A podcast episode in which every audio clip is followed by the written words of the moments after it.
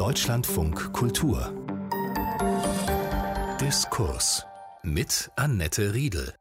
Sie hören eine Wiederholung der Sendung Wortwechsel vom vergangenen Freitag.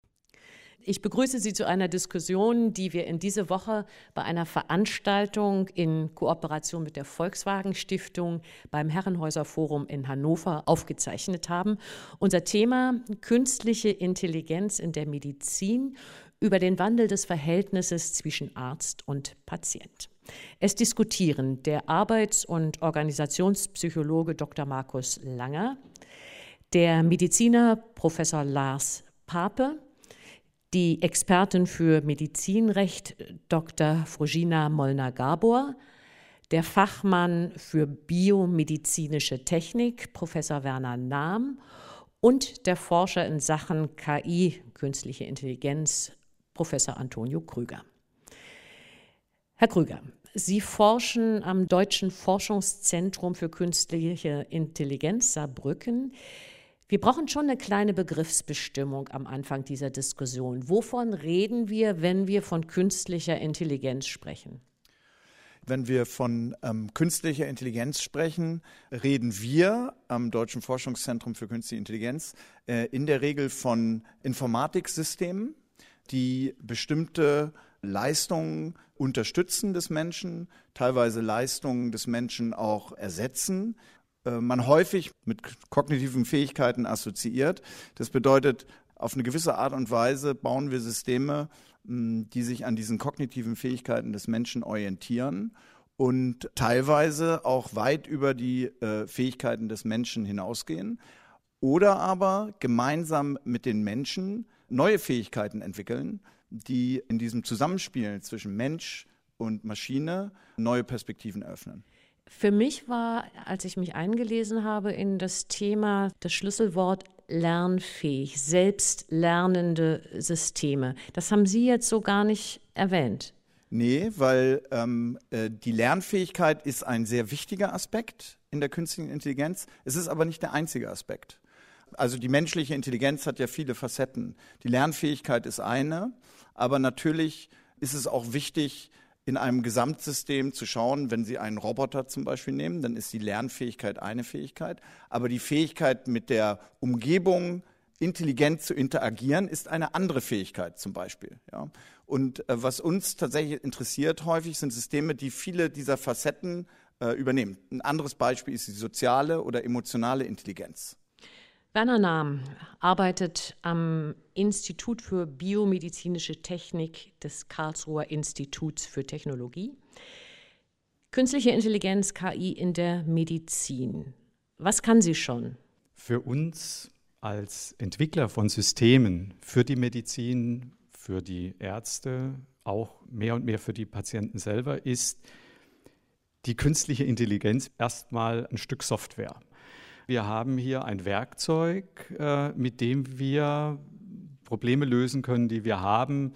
Zum Beispiel, wenn wir ein Diagnosesystem, bin mit dem Begriff Diagnose vielleicht nicht so glücklich, aber ein System, das hilft, Daten aus einer Datenquelle, aus einem Sensor, die vorverarbeitet sind und dann digitalisiert sind. Diese Informationen müssen wir jetzt geeignet aufarbeiten und darstellen, damit sie die Verwender benutzen können, optimal. Und dazwischen steckt Software.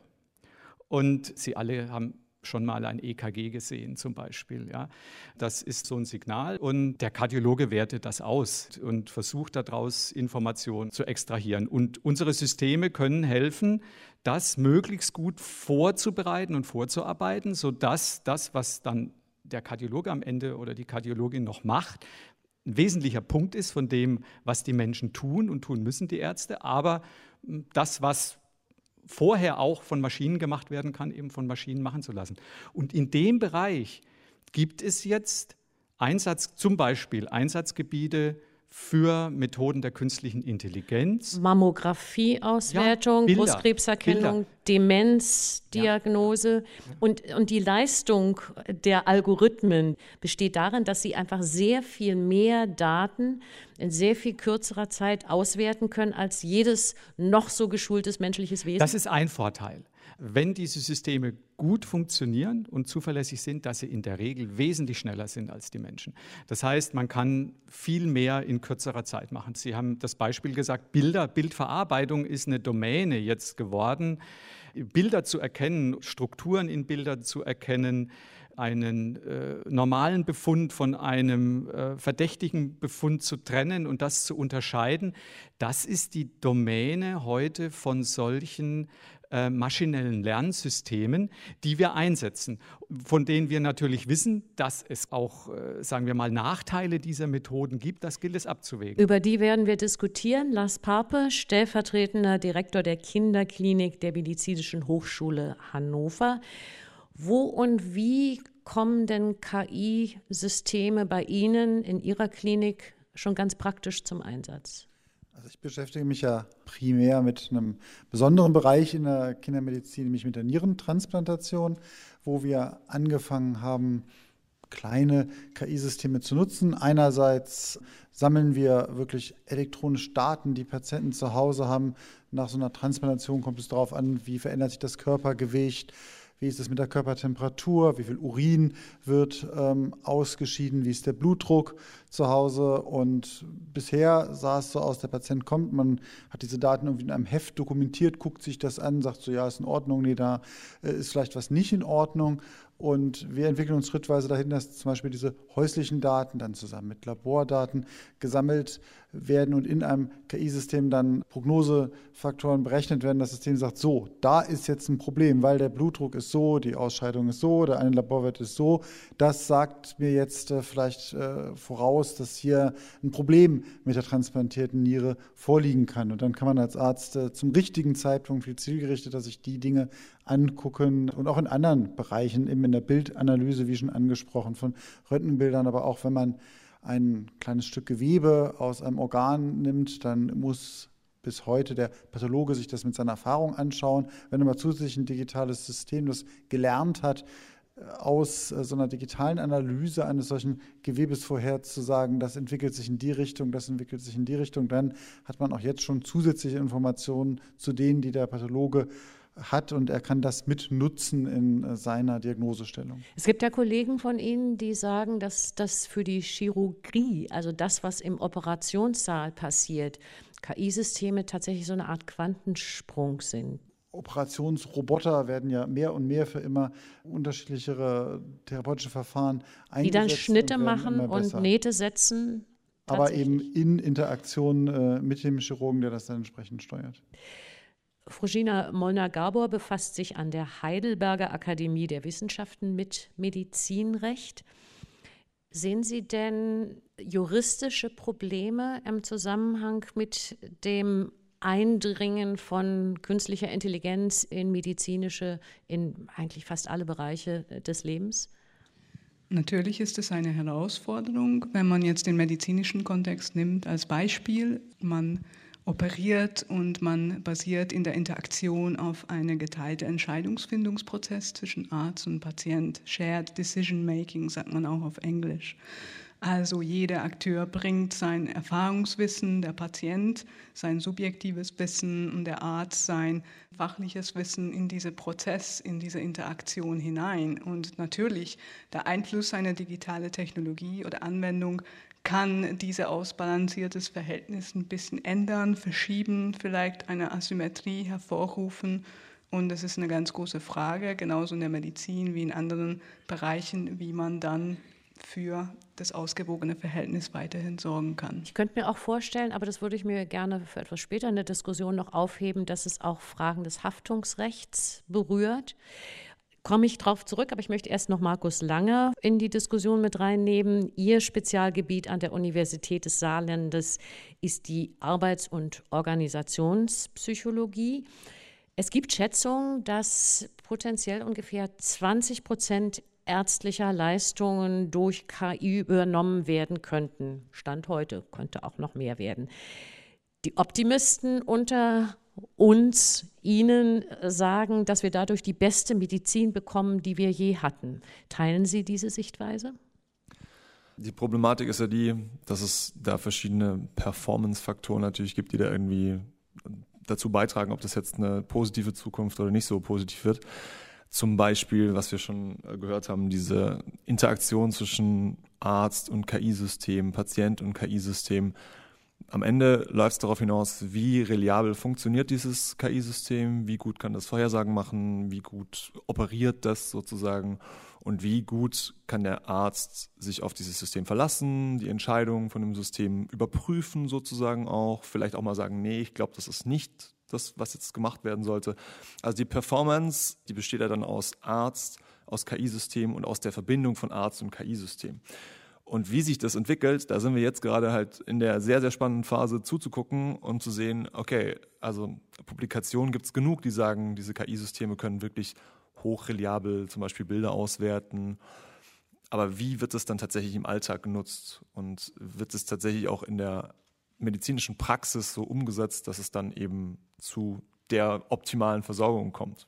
Ja. Die an das Optimale glauben, die sagen, KI sollen Ärzte nicht ersetzen, sondern entlasten. Und die Ärzte hätten dann mehr Zeit für Gespräche, für Empathie, für Menschlichkeit.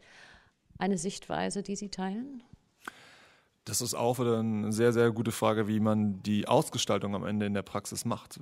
Das kann dazu führen. Es kann dazu führen, dass der Arzt tatsächlich am Ende irgendwie mehr Zeit hat, weil vielleicht im Vorhinein schon irgendwas gescreent wurde und der Arzt sich gar nicht mehr mit diesen alltäglichen Sachen abgeben muss, die vielleicht das KI-System reliabel übernehmen kann. Kann natürlich aber auch genauso dazu führen, dass diese frei gewordene Zeit einfach weiter vollgestopft wird mit anderen Aufgaben, die man dann, die jetzt nicht dazu führt, dass dann der, der Arzt auf einmal zehn Minuten für jeden Patient hat, wie man sich vielleicht wünschen würde, oder noch mehr Zeit, also es ist immer eine Frage der Ausgestaltung in der Praxis. Ich möchte in den Raum werfen, eine schwere Kritik an den Entwicklungen kommt von einem Arzt und Wissenschaftsjournalisten, Werner Bartens heißt er. Und er beklagt, dass es eine nahezu unkritische Euphorie über das, was möglich ist, mit KI unter Ärzte, Funktionären und Politikern gibt. Blindes Vertrauen in Diagnosen mit Hilfe von KI hat enorme Nachteile. Das Ganze sei der größte Bluff, den man sich vorstellen könnte. Was folgen würde, seien veruntreute Daten und enttäuschte Patienten. Das werfe ich Ihnen jetzt mal zum Fraß vor. Wer möchte sich daran jetzt abarbeiten hier in der Runde? Herr Kröger, fangen Sie mal an ich verstehe den Kern der Kritik, aber ich teile, sagen wir mal, äh, die große Konsequenz nicht. Ja. Was, glaube ich, stimmt, ist, dass kein KI-System, insbesondere nicht äh, die, die auf maschinellen Lernverfahren beruhen, die große Datenmengen verarbeiten, wie zum Beispiel in der Bilddiagnostik, ja, dass die tatsächlich 100 Prozent richtige Entscheidungen treffen werden. Das ist so ein bisschen so der Kern der Kritik. Das ist korrekt. Die interessante Frage ist aber natürlich, hilft das KI-System bessere Entscheidungen zu treffen als bisher. Und jetzt kann man natürlich auch noch mal äh, schauen, welchen Arzt meine ich denn? Den Durchschnitt der Ärzte oder den besten Arzt, ja? Oder den besten Arzt zusammen mit dem KI-System oder den Durchschnittsarzt mit dem KI-System. Und da gibt es doch sehr, sehr viele hm, Indikatoren, die zeigen, dass wir die Gesamtperformance auf jeden Fall anheben können, dass die Entscheidungen am Ende tatsächlich besser werden. Trotzdem ist es meiner Meinung nach sehr, sehr wichtig, dass man an der Stelle nicht locker lässt, auch in der Forschung. Und die Erklärbarkeit der KI-Systeme gegenüber dem Arzt, gegenüber dem Patienten auch, dass die verbessert werden äh, muss. Gerade Systeme, die auf maschinellen Lernverfahren beruhen, die neuronale Netze verwenden, haben da große Schwierigkeiten. Das ist nicht einfach, äh, Systeme zu bauen, die tatsächlich eine gute Erklärung liefern, warum eine bestimmte Klassifikation in einem Bild, ein Tumor zum Beispiel, äh, so gemacht wird und nicht anders. Herr Lange. Also diesen Punkt, den möchte ich auch noch ganz deutlich hervorstreichen, aus so einer psychologischen Perspektive aus, ist einfach natürlich zentral zu wissen, warum hat dieses System jetzt eigentlich die Empfehlung gegeben, die sie gegeben hat. Dieses Warum ist was, was tatsächlich heutzutage, ich glaube, in der Informatik so das goldene Ei wäre, wenn man das irgendwie lösen könnte tatsächlich, dass das System sich mehr oder weniger selber erklären kann. Es ist bisher nicht so richtig da. Es wird viel daran geforscht. Und ich glaube, das ist ein Riesenthema, warum eben die Akzeptanz vielleicht doch manchmal nicht so ganz gegeben ist. Weil ich teile jetzt nicht die Meinung, dass in das total gehypt und jeder findet das richtig gut, weil ich kenne auch mehr als genug kritische Stimmen, die sagen, nee, also das ist ja gar nichts und was soll ich damit anfangen, wenn mir das System irgendwelche Zahlen ausgibt und mir gar nicht erklärt, was das jetzt bedeuten soll. Diese Kontrollierbarkeit ist, glaube ich, ein Riesenthema. Und Kontrollierbarkeit bekomme ich dadurch, dass es transparenter wird. Und die Transparenz bekomme ich durch diese Erklärbarkeit potenziell. Aber da ist halt noch viel an Forschung zu tätigen. Ich möchte zwei kleinere Anmerkungen zu dieser Diskussion machen. Ich denke, dass es sehr wichtig ist, verschiedene Fälle zu unterscheiden.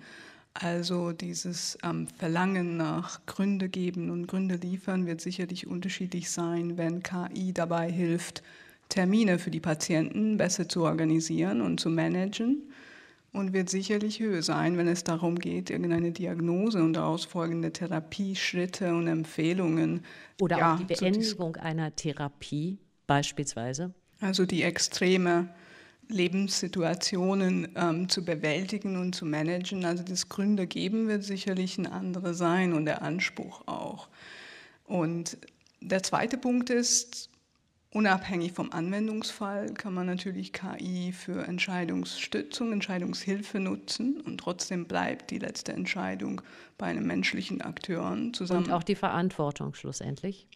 Ja, oder aber übernimmt KI gewisse Schritte eigenständig und die Kontrolle wird zurückgefahren, sage ich vorsichtig.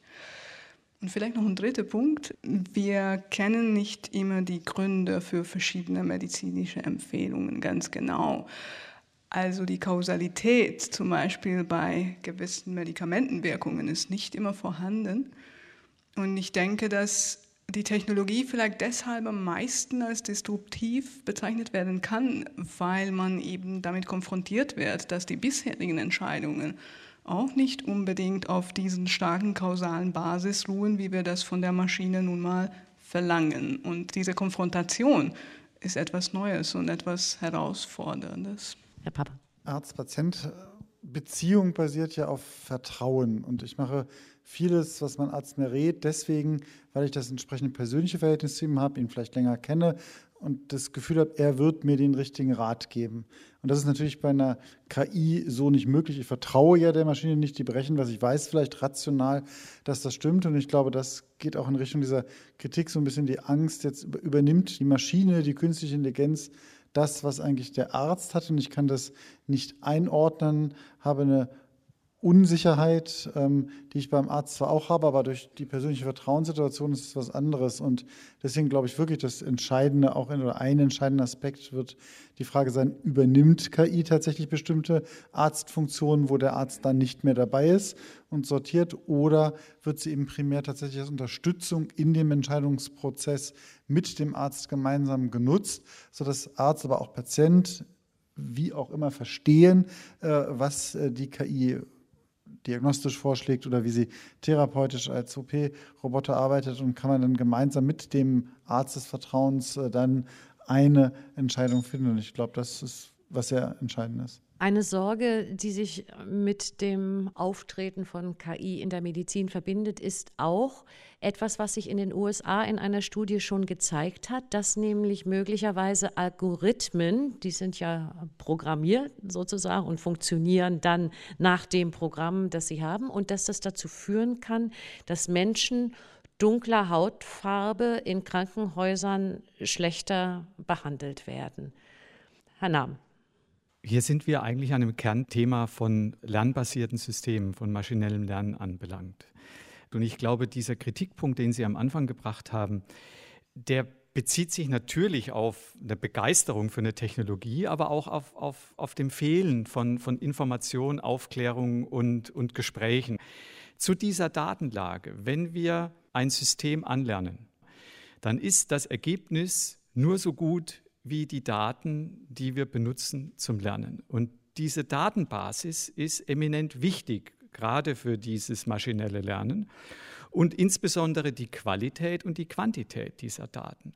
Und zum Lernen benötigt man, wir sagen eine Grundwahrheit. Also wenn ein System klassifizieren soll zwischen krank und gesund, dann muss vorher jemand diese Annotation gemacht haben. Diese, Oder eben auch zwischen Hautfarben ja, unterscheiden. So, das heißt, diese Datensätze müssen natürlich so breit und so groß wie möglich sein, dass keine Imbalance entsteht. Weder zwischen männlich und weiblich, noch zwischen alten Patienten, jungen Patienten, noch zwischen ethnischen Gruppen. Das ist ein großes Problem, dass das nicht oft zur Verfügung steht. Im Wesentlichen sind ja diese Daten die Basis dieser lernfähigen Systeme und in diese Datenbasis geht äh, das Fachwissen vieler Spezialisten ein und die Daten von viel, viel mehr Patientinnen und Patienten, die diese Daten auch zur Verfügung stellen müssen. Das heißt, wir sind als Entwickler dieser Systeme wesentlich davon abhängig von der Qualität und Quantität der Daten. Und aus meiner Sicht müsste die Akzeptanz so weit gehen, dass eine Datenspende als genauso wertvoll angesehen wird wie eine Blutspende. Also im Endeffekt ist das der Wert, den die Gemeinschaft beiträgt, dass diese Systeme zuverlässig und gut arbeiten. Sagt der Forscher und den Psychologen in der Runde, würde ich gerne auch auf einen anderen Punkt noch ansprechen. Eins ist ja klar, ein Algorithmus kann nicht die psychischen Faktoren mit einpreisen. Der kann einen Befund liefern, aber kein Befinden er kann das Individuelle, wie Krankheit auch wahrgenommen wird, auch nicht mit einpreisen. Also das zeigt doch auch ganz klar einen Bereich, den wir wahrscheinlich nie KI überlassen werden. Also in die Richtung, ich habe einen Arzt, der vielleicht so die Emotionen nach einer Diagnose auffängt und das wünsche ich mir doch schon auch irgendwie im Krankenhaus oder von meinem Arzt, dass da irgendwie was, auch eine gewisse menschliche Unterstützung da ist. Aktuell auf keinen Fall, aber da wird ja auch sehr viel daran äh, geforscht. Also wir haben ja vorher davon gehört, dass wir über Intelligenz reden und wir reden über emotionale Intelligenz und äh, genauso wie wir über irgendwelche kognitiven Schlussfolgerungsfähigkeiten Sie reden. Sie meinen, irgendwann machen das dann auch Systeme und keine Menschen mehr? Ich ähm, gehe zumindest davon aus, dass die Forschung das untersuchen wird. Wie gut das funktioniert, ist eine andere Frage. Also wir haben am Lehrstuhl ein Forschungsthema dazu, wo, wo tatsächlich ein mobiler Begleiter eben so als ja, die Leute betreut, als Nachsorge, als verlängerter Arm des Therapeuten sozusagen agieren soll. Und wie man darauf reagiert, das ist eine ganz andere Frage. Ist es jetzt gut, dass ich da immer irgendwie so einen gefühlten Kontakt zum Therapeuten habe, auch wenn es nicht wirklich der Therapeut ist? Oder ist es irgendwie distanziert mich das von einem Therapeuten noch mehr, weil ich mir denke, ja, jetzt wird mir irgendwie so ein kaltes System vorgesetzt, selbst wenn es irgendwie nett designt ist und mich anlächelt und irgendwie meine Emotionen auf irgendeine Art und Weise erkennen kann, ist es das Gleiche? Wahrscheinlich nicht, aber es ist besser als gar keinen Kontakt. Das sind alles Forschungsfragen, die aufkommen. Und die Sie auch interessieren, Herr Krüger, schätze ja, ich. Ja, also ich, ich, möchte an der Stelle nochmal vielleicht so eine zeitliche Perspektive geben. Die meisten KI-Wissenschaftler gehen eigentlich davon aus, dass wir in absehbarer Zeit so eine Kombination von vielfältigen, unterschiedlichen Fähigkeiten, die mit Intelligenz verknüpft sind, die man häufig auch mit so einer Art generellen Intelligenz verbindet, dass wir da weit von entfernt sind, dass künstliche Systeme das leisten können. Also ich würde jetzt mal sagen, sind wir 40, 50 Jahre mindestens von entfernt. Vielleicht auch nochmal, Herr Pape, an jemanden gefragt, der im Klinikalltag steht. Das Verhältnis Patient-Arzt ist ja eins, was sehr auf Vertrauen beruht. Und da gibt es sehr unterschiedliche Haltungen, wie sich das verändern kann, wenn mehr algorithmische Systeme, KI, auch in diesem Bereich eine Rolle spielen. Es kann dazu führen, dass ich meinem Arzt noch mehr vertraue, weil ich glaube, uh, der hat ja jetzt auch noch die Unterstützung von datenverarbeitenden Systemen.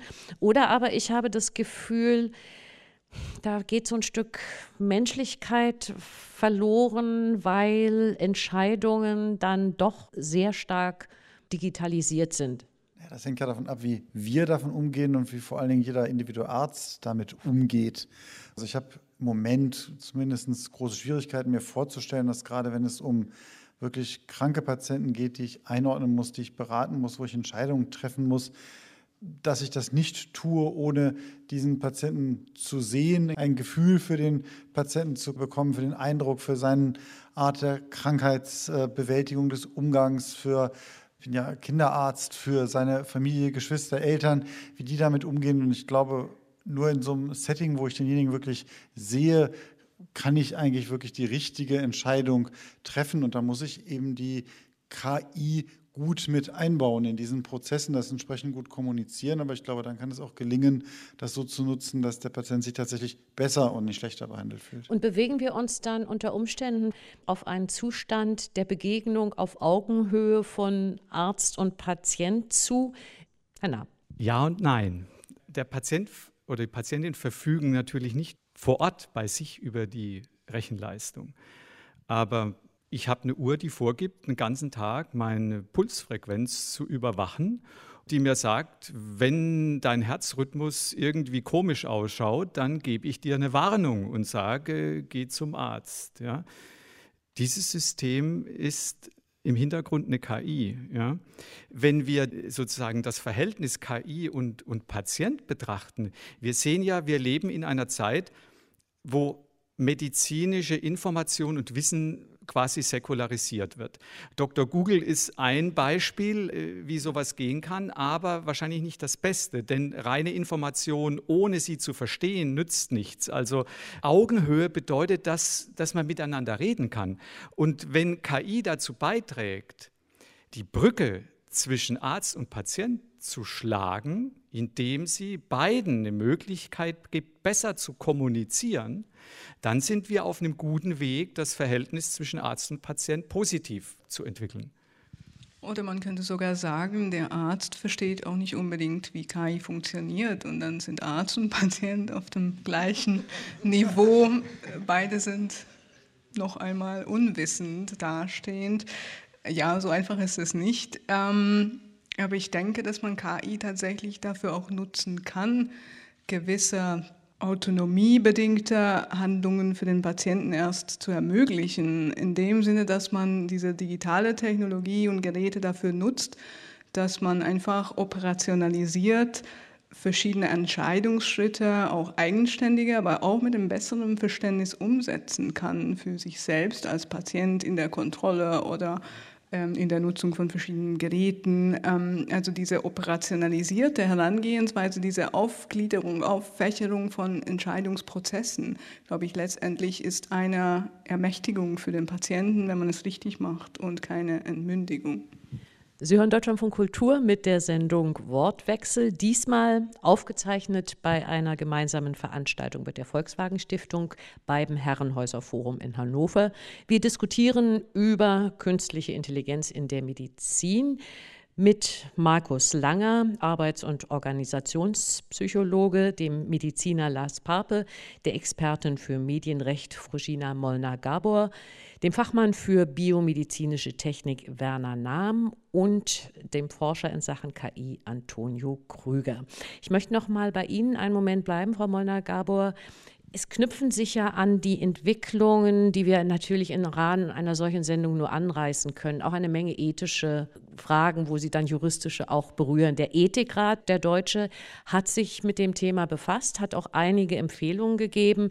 Zum Beispiel, Roboter dürfen nicht zwischenmenschliche Beziehungen ersetzen. Es darf nicht so sein, dass soziale und emotionale Bedürfnisse von Patienten überwiegend durch Roboter befriedigt werden und es darf vor allen Dingen nicht in anderen Bereichen Geld eingespart werden, um die Auf- und Umrüstung mit KI zu finanzieren. Ein Stichwort ist mir in dem Zusammenhang besonders wichtig und darüber sollten wir noch einen Moment sprechen, Verantwortung. Denn auch das sagt der Ethikrat, die Verantwortung für all das, was ein System, eine Maschine, ein Algorithmus, wie auch immer tut und lässt, muss beim Menschen leben. Aber bei welchem Menschen?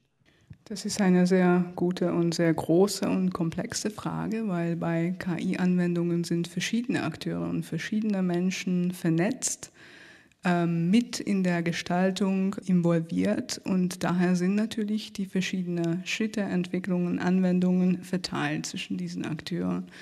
Und es ist häufig nicht einfach herauszufinden, wer für welchen Schritt tatsächlich gegebenenfalls mit einem Fehler versehen dann letztendlich zuständig war. Ich denke, dass hier auch eine gewisse Auffächerung, Operationalisierung, genaues Hineinschauen, wo sind die Schritte in der Entwicklung, wo sind die möglichen Fehlerquellen, in welchen Risikobereichen fallen diese Fehlerquellen und wem wollen wir diese Risiken, diese Sphären zuordnen, entscheidend ist. Also ohne eine gesamtgesellschaftliche Diskussion, wer ist eigentlich für welchen Bereich zuständig, geht es nicht. Und wie macht man das mit einem Algorithmus, wenn der nicht funktioniert und zum Beispiel eine Fehldiagnose stellt? Die letzte Entscheidung darüber, als Diagnose es in den Raum zu stellen, hat ein Arzt. Aber er fällt seine Entscheidung ja möglicherweise aufgrund eines fehlerhaften Algorithmus. Wer ist jetzt verantwortlich? Der Arzt, der dann Kunstfehler macht, weil er falsche Grundlage hatte oder der Programmierer, der diesen Algorithmus erstellt hat oder das Krankenhaus als Besitzer des Systems oder wer, wer ist verantwortlich? Herr Nahm. Also im Medizinprodukterecht ist der Hersteller verantwortlich für die Funktionsfähigkeit seines Gerätes. Das bringt den Hersteller und den Entwickler natürlich in eine schwierige Situation, wenn wir jetzt insbesondere mit solchen lernbasierten Systemen arbeiten. Denn dieses System kann einen Fehler machen, obwohl der Programmierer richtig programmiert hat, ja, weil es falsch angelernt wurde. Und dann? Ja. Dann haben wir ein, Problem, ja. Aber rein rechtlich gesehen haftet der Hersteller für die Funktionsfähigkeit des Gerätes. Software ist auch ein Medizinprodukt, ist Teil diese, dieser Regularien und wird heute nicht anders betrachtet. Muss zertifiziert werden, aber was ist zum Beispiel mit selbstlernenden Systemen? Da müsste man ja dann im Grunde genommen jeden Lernschritt nicht nur nachvollziehen können, sondern auch neu zertifizieren lassen. Das ist richtig. Wir haben noch keine Systeme im Markt, äh, jedenfalls nicht, dass ich das wüsste, die weiterlernen, wenn sie im Markt äh, sind, sondern die werden eingefroren und werden in dem Zustand, in dem sie getestet, geprüft wurden, zugelassen. Die Systeme bieten die Möglichkeit, tatsächlich weiterzulernen. Das ist noch eine Grauzone, die noch Diskussionsbedarf hat und Regulationsbedarf hat. Ich denke, das ist ein wichtiger Punkt, weil ähm, man wirklich unterscheiden muss zwischen den Systemen, die ausgelernt eingesetzt werden. Das heißt, die werden vortrainiert und solche Systeme, die selber weiterlernen, die natürlich auch große Vorteile bieten, weil die sich anpassen können, die können sich individualisieren auf einzelne Patienten über eine längere Lebenszeit hinweg auch, wo tatsächlich großes Potenzial da ist. Aber entziehen sich im Zweifel auch der Kontrolle. Also zumindest mal nicht vorab, ja, das ist schwierig. Ich denke, worauf es hinausläuft, allgemein auch in der Medizin an anderen Stellen, wenn wir zum Beispiel an personalisierte Medizin denken, an Medikamente, die nur bei einer Person wirken, wo sie die äh, gängigen Verfahren, die wir im Moment haben, indem sie große Versuchsreihen machen, ja, mit Tausenden von Versuchspersonen, wie jetzt zum Beispiel bei der Suche nach dem Impfstoff, wo überprüft wird, ob ein Medikament wirksam ist. Das wird dann viel, viel schwieriger. Das ist bei den KI-Systemen im Prinzip so ähnlich. Da werden wir vermutlich mehr zu einer Prozessakkreditierung kommen, einem Prozesstesten im Prinzip. Wir überprüfen, ob die Verfahren, so wie sie entworfen wurden, vermutlich später dann zu einem Erfolg kommen. Herr Pape.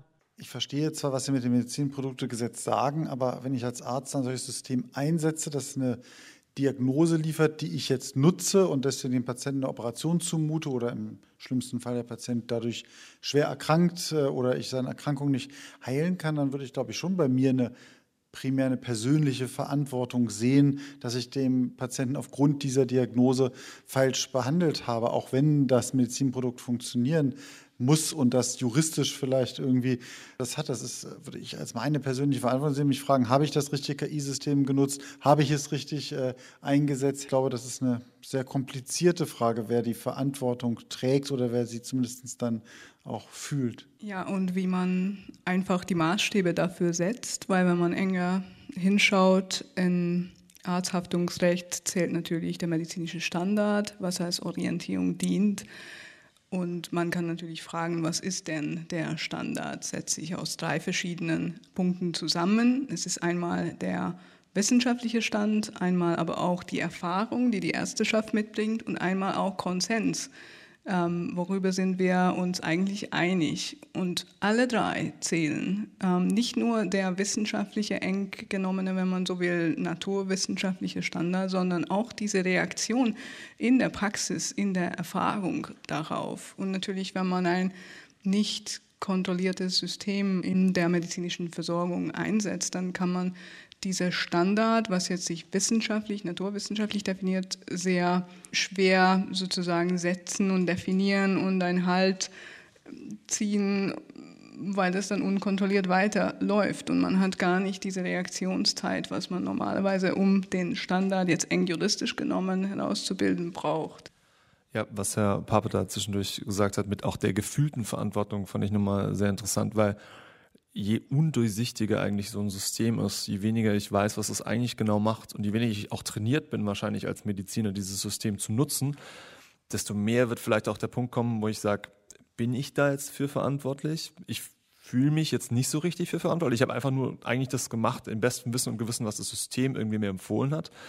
Ist dann doch jetzt wieder derjenige, der dahinter sitzt, der das System entwickelt hat, teilverantwortlich zumindest. Also es ist auch so ein, so ein gefühlter Entfernung und was, was ich vorher schon gesagt habe, diese Kontrollierbarkeit, die natürlich dadurch, dass das System je undurchsichtiger wird, je weniger Erfahrung die Menschen damit haben, je weniger sie trainiert sind, solche Dinge zu nutzen, das hebt es noch auf die gefühlte Verantwortung und nicht nur auf die wirklich rechtliche Verantwortung. Wer ist jetzt da irgendwie derjenige, der ein Bereich, wo zum Einsatz kommen, was sich Laien wie ich schlechterdings unter künstlicher Intelligenz vorgestellt hätten, wenn man sich nicht damit ein bisschen befasst hatten, sind humanoide Roboter, also ne, die kleinen Metallkerlchen, die gehen können, die Glubschaugen haben, die Handreichungen machen können, die kommunizieren können, die sogar tanzen und Fußball spielen können. In der Pflege hat so etwas eine große Zukunft? Fragezeichen. Und ist das eine gute Zukunft? Und ist das im Sinne der Patienten oder geht es dann eher darum, den Pflegenotstand kostengünstig zu beheben? Denn es fehlen zurzeit 25.000 bis 30.000 Pflegekräfte in Deutschland. Das ist natürlich schon eine wichtige Frage in der Pflege. Ich glaube, dass äh, KI in der Pflege vor allen Dingen hinter den Kulissen am meisten wirken kann. Also dadurch, dass äh, sie Pflegekräfte von den ganzen Verwaltungsaufgaben, die im Moment ähnlich wie auch in der Medizin natürlich, ja, Pflegekräfte neben der ähm, Interaktion mit den zu Pflegenden durchführen müssen halt. Ne? Also Pläne aufstellen, dokumentieren, Verwaltungsvorgänge und so weiter. Das hat jetzt äh, nichts mit den Glubschaugen zu tun. Ähm, aber die gibt es ja auch schon, ne? Die, genau. Bei den Systemen, KI-Systemen, robotischen Systemen, die man einsetzt, muss man auch wieder unterscheiden zwischen solchen, die unterstützen. Also zum Beispiel bei bestimmten Vorgängen, die große Kraft erfordern, ja, aus dem Bett helfen und so weiter. Ich glaube, die sind relativ unkritisch. Bei Systemen, die tatsächlich direkt Pflegeaufgaben übernehmen, glaube ich, sind wir noch ganz am Anfang. Ich wäre aber vorsichtig, die völlig abzuschreiben, weil es doch sehr auch darauf ankommt, auf den individuellen zu Pflegenden, wie er die Situation wahrnimmt. Vielen Leuten ist es lieber, sie werden von einem neutralen robotischen System gepflegt, als von einem schlechten Pfleger, sage ich jetzt mal ein bisschen provokativ. Ja. Klar, jeder möchte am liebsten äh, mit großer äh, zwischenmenschlicher Nähe gepflegt werden, aber äh, häufig sind die Situationen doch auch ein bisschen anders, dass es da schwierige Situationen gibt. Hm, da kann es sein, dass in einer sagen wir mal, mittel- bis eher ferneren Zukunft, dass tatsächlich solche Systeme gegebenenfalls zum Einsatz kommen. Dann gibt es andere kleine Sparten, wie zum Beispiel äh, Systeme, die bei Demenzpatienten eingesetzt werden. Da denke ich mal, können die auch unterstützen, solche Systeme. Aber tatsächlich den menschlichen Pfleger ersetzen am Ende, das ist auch etwas, wo ich sagen würde, das äh, liegt relativ weit in der Zukunft. Aber es könnte da liegen. Wie wäre es bei Ihnen im Krankenhaus, Herr Pape? Dann schon eher solche sozialen Roboter wie die Robbe, die weiße, nette, die so eher die Funktion eines Haustiers wahrscheinlich übernehmen kann zum Kuscheln, wird hauptsächlich, also die existiert schon, wird auch verkauft, ist auch nicht billig, das Teil, wird hauptsächlich bisher bei Demenzkranken eingesetzt, aber für Kinder wäre das doch auch was. Auf jeden Fall. Ich meine, da gibt es ja schon durchaus Kuscheltiere, die vieles machen, mit denen man sich gut beschäftigen kann, die Kinder auch gerne nutzen. Also ich glaube, im Krankenhaus, in der äh, Krankenpflege wird es auch eher unterstützende Robotik sein als ersetzende Robotik. Ich finde es eher tatsächlich in der Altenpflege ist ja die Frage, wie gut können wir langfristig die Situation, die wir gerne alle hätten, mit der liebenden Altenpflegerin oder empathischen, die ganz viel Zeit für mich hat, können wir das erreichen? Wie viele Menschen müssen wir aus dem Ausland nach Deutschland holen, um das machen zu können? Wie viele gibt es bei uns überhaupt, die diese. Dann lieber Roboter? Die, ja, lieber ist die Frage. Lieber als keine gute Pflege. Das ist ja auch das, was Sie eben schon angesprochen genau. haben. Genau. Und ein wichtiger Punkt ist, dass solche Systeme natürlich auch helfen können, die Pflege mehr im häuslichen Bereich durchzuführen. Das ist ja auch ein ganz wichtiger Punkt. Viele, viele Leute, äh, wenn die die Wahl haben zwischen häuslicher Pflege und Pflege in einem Pflegeheim entscheiden sich doch immer äh, lieber für die häusliche Pflege. Und da ist man vielleicht auch bereit, gewisse Kompromisse dann einzugehen. Und wie groß sehen Sie die Gefahr, dass es eben dann doch eher um ökonomische Aspekte geht und nicht um das Wohl des Patienten? Also wenn ich mir da so einen Pepper oder Robby, wie er auf Deutsch heißt, hinstelle, so einen kleinen 1,20 Meter hohen Roboter, der einige Aufgaben übernehmen kann, dann muss ich einmal ein paar tausend Dollar oder Euro investieren und dann ist Ruhe. Stelle ich eine Pflegekraft ein, dann muss die vorher ausgebildet sein, dann ist die mal gefrustet, dann will die auch noch Pausen und Urlaub. Das heißt, wie groß ist die Gefahr, dass man auf diese Systeme zurückgreift, weil sie bequemer sind, weil sie billiger sind letztendlich, weil sie praktischer sind und dann eben doch der menschliche Faktor über den Jordan geht. Herr Nahm. Ich meine, wir dürfen uns selbst oder auch Patientinnen und Patienten nicht, nicht unterschätzen. Worüber wir hier reden, ist die Verpackung. Die Verpackung, ob die jetzt human, humanoid aussieht oder wie Tiere äh, daherkommt, ist ein emotionaler Aspekt, von dem ich doch meine, dass die meisten Menschen das tatsächlich auch sehen und verstehen, dass das eine Verpackung einer Maschine ist. Ich denke, die Mündigkeit der Patientinnen und Patienten spielt doch hier eine ganz große Rolle. Wollen wir das oder wollen wir das nicht? Wenn die Akzeptanz für so ein System nicht da ist, wird es nicht funktionieren. Und viel in der Medizin und auch in der Medizintechnik funktioniert nur über Akzeptanz. In der Corona-Krise hat die Digitalisierung in Deutschland einen ordentlichen Schub gemacht. Was sehr stark zugenommen hat, auch wegen der Krise, sind Videopatientengespräche. Die haben sich vertausendfacht, sagen die äh, von der Bundesärztekammer. Bekommen wir da neues Handwerkszeug, um auch Menschen in Regionen, die es auch in Deutschland gibt, die unterversorgt sind, mit Ärzten zu erreichen? Ist das eine gute Entwicklung, wenn wir mehr in Richtung Ferndiagnose, mehr in Richtung Videosprechstunde gehen? Herr Langer. Ich würde mal behaupten, es ist sicherlich nicht verkehrt, sowas am Anfang zu schalten und zu sagen, die Option gibt es, dass wir solche Arten von Online-Diagnosen, Online-Erstgespräche in der Psychotherapie zum Beispiel zu haben, finde ich eine richtig gute Entwicklung, ehrlich gesagt. Das Problem daran, Videokonferenzen sind jetzt nicht unbedingt das, was die Menschen am liebsten machen, weil es eben die soziale Präsenz wird dadurch reduziert. Ich bin nicht mit demjenigen in, in einem Raum, dann kommen vielleicht noch technische Probleme dazu. Für eine dauerhafte Lösung ist sicherlich so ein Online, also wenn ich jetzt eine Psychotherapie dauerhaft über Video machen müsste, ich glaube, das wird an Akzeptanz dann scheitern. Und wahrscheinlich wird am Ende eine Psychotherapie nicht so effektiv sein, wenn ich sie über Remote mache, als wenn ich sie in Person mache.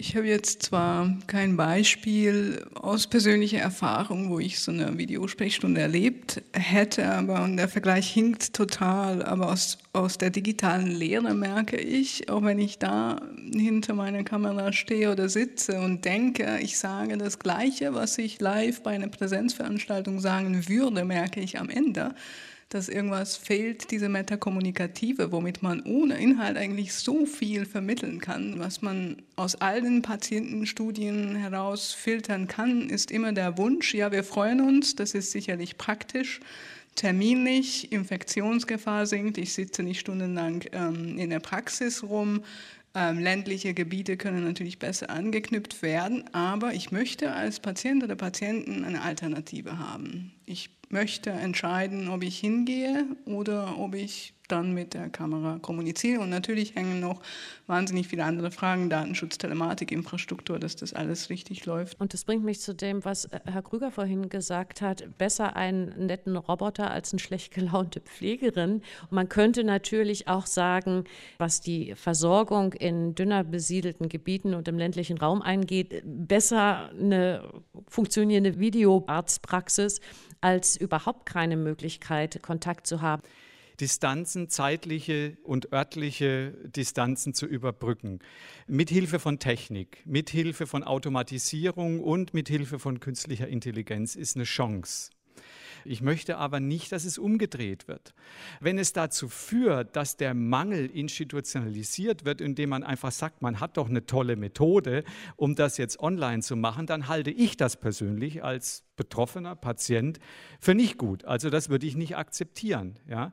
Die großen medizinischen Zentren, die werden immer zentraler, immer zentrierter. Da ist auch die tolle Technik und das Land verweist, weil es kaum mehr Ärzte gibt. Jetzt kann man dieses Problem versuchen, mit Technologie zu lösen und mit virtuellen Sprechstunden und mit Apps, die einem schon mal vorsortieren, was man hat oder nicht und künstlich intelligent sind. Aber an die Wurzel geht das nicht. Die Technologie ja, aber man muss schon auch drüber nachdenken, warum. Wir können über Chancen und Risiken, die sich für die Medizin im Zusammenhang mit künstlicher Intelligenz zeigen, nicht aufhören zu diskutieren, ohne das Stichwort Datensicherheit angesprochen zu haben. Was machen wir mit all den Daten? Was machen Sie zum Beispiel in Ihrem Krankenhaus auch mit den Daten, die gewonnen werden? Und es werden ja immer mehr und immer mehr arbeiten wir mit den großen Fischen in der Datenbranche zusammen, mit Google und Co. Stützen wir uns, stützen Sie sich auf die Expertise, die ohne Zweifel bei den großen Internetplattformen da ist?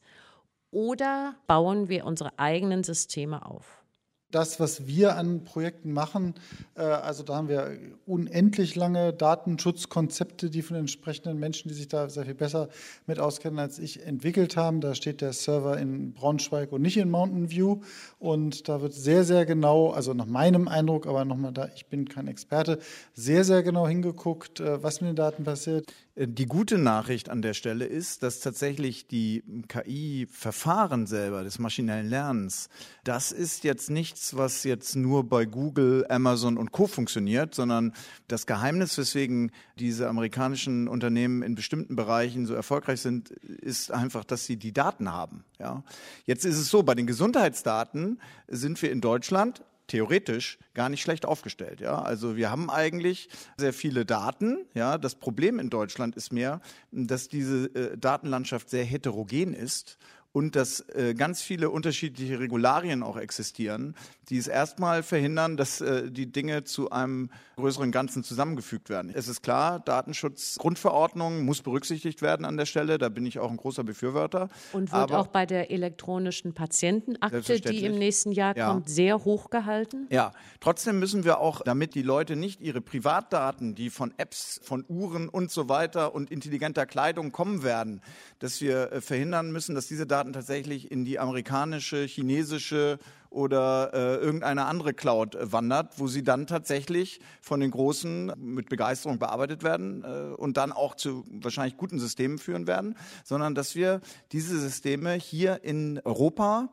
sage ich mal, entwickeln. Und dazu müssen wir diese Datengrundlage herstellen, den einfacheren Zugang zu diesen Daten. Sie haben das Patientendatenschutz und ähm, elektronische Patientenakte erwähnt, wo der Patient selbst entscheiden kann, ob er Gesundheitsdaten hochlädt und wem er freigibt.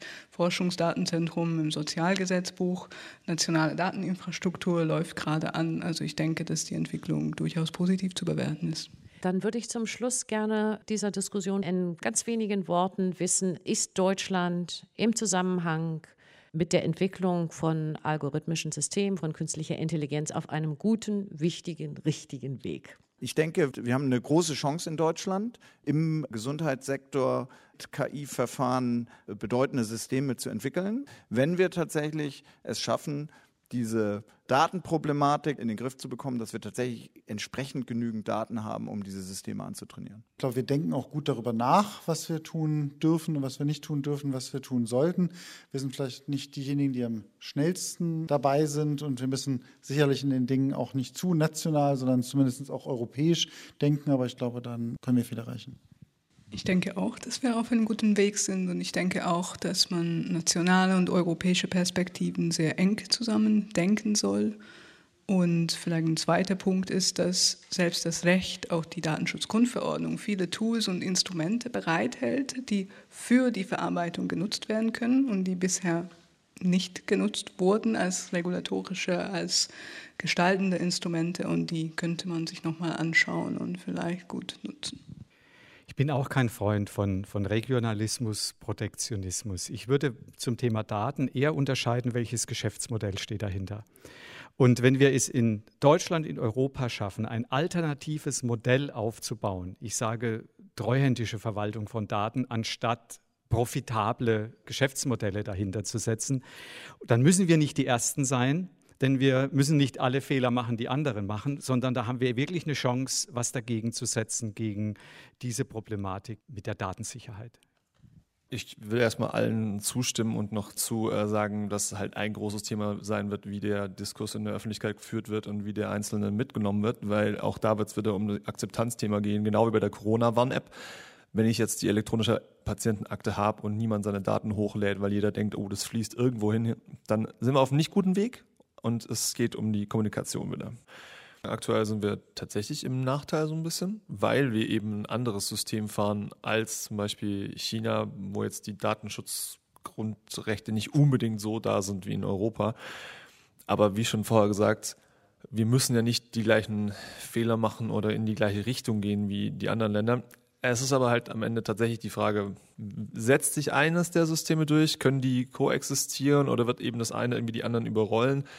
Da bin ich absolut überfragt. Das ist Zukunftsmusik.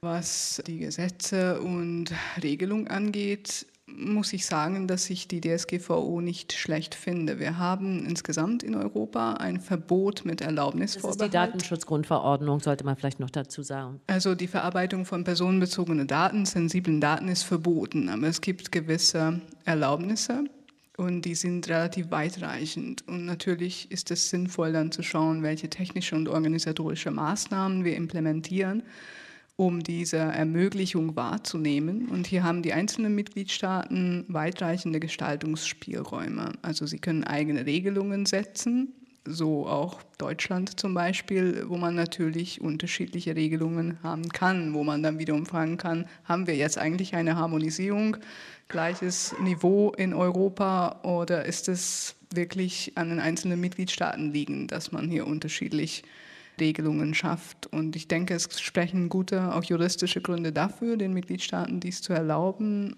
aber dass wir, wie bereits gesagt, in der Diskussion auch entsprechende europäische Tools haben, weitere Harmonisierung zu fördern und anzugleichen und sozusagen mehr zu erlauben. Ich glaube schon, dass wir in Deutschland auf eine gewisse Art und Weise im Nachteil sind. Das ist aber äh, hausgemacht. Und das hängt eben mit unserem einerseits äh, der föderalen Struktur zusammen. Also wenn Sie mal gucken, wie viele Krebsregister wir haben, ja, wenn Sie schauen, wie viele Krankenkassen wir haben, ja, überall dort liegen Daten und andere Gesundheitssysteme tun sich da ein bisschen einfacher, ne? weil die Daten einfach leichter zusammenführbar sind. Und ich rede jetzt gar nicht von juristischen, da bin ich nicht der Experte. Ich rede tatsächlich von der Art und Weise, wie Daten an unterschiedlichen Stellen unterschiedlich erfasst werden und deswegen unglaublich schwer überhaupt, selbst wenn man das äh, juristisch dürfte, zusammengefügt werden können. Da muss man viel stärker auf Standards setzen. Da muss es viel einfacher sein, Dinge zusammenzubringen, um tatsächlich die Datenquantität und die Datenqualität einfach auch zur Verfügung zu haben, um vernünftige äh, KI-Systeme in der Medizin zu bauen. Damit sind wir am Ende dieser Diskussion über künstliche Intelligenz in der Medizin und den Wandel des Verhältnisses zwischen Arzt und Patient. Wir haben diese Diskussion aufgezeichnet bei einer Veranstaltung zusammen mit der Volkswagen Stiftung beim Herrenhäuser Forum. Es diskutierten der Arbeits- und Organisationspsychologe Dr. Markus Langer, der Mediziner Professor Lars Pape, die Expertin für Medizinrecht Dr. Frugina Molnar-Gabor, der Fachmann für biomedizinische Technik Professor Werner Nahm und der Forscher in Sachen künstliche Intelligenz Professor Antonio Krüger. Ihnen allen herzlichen Dank.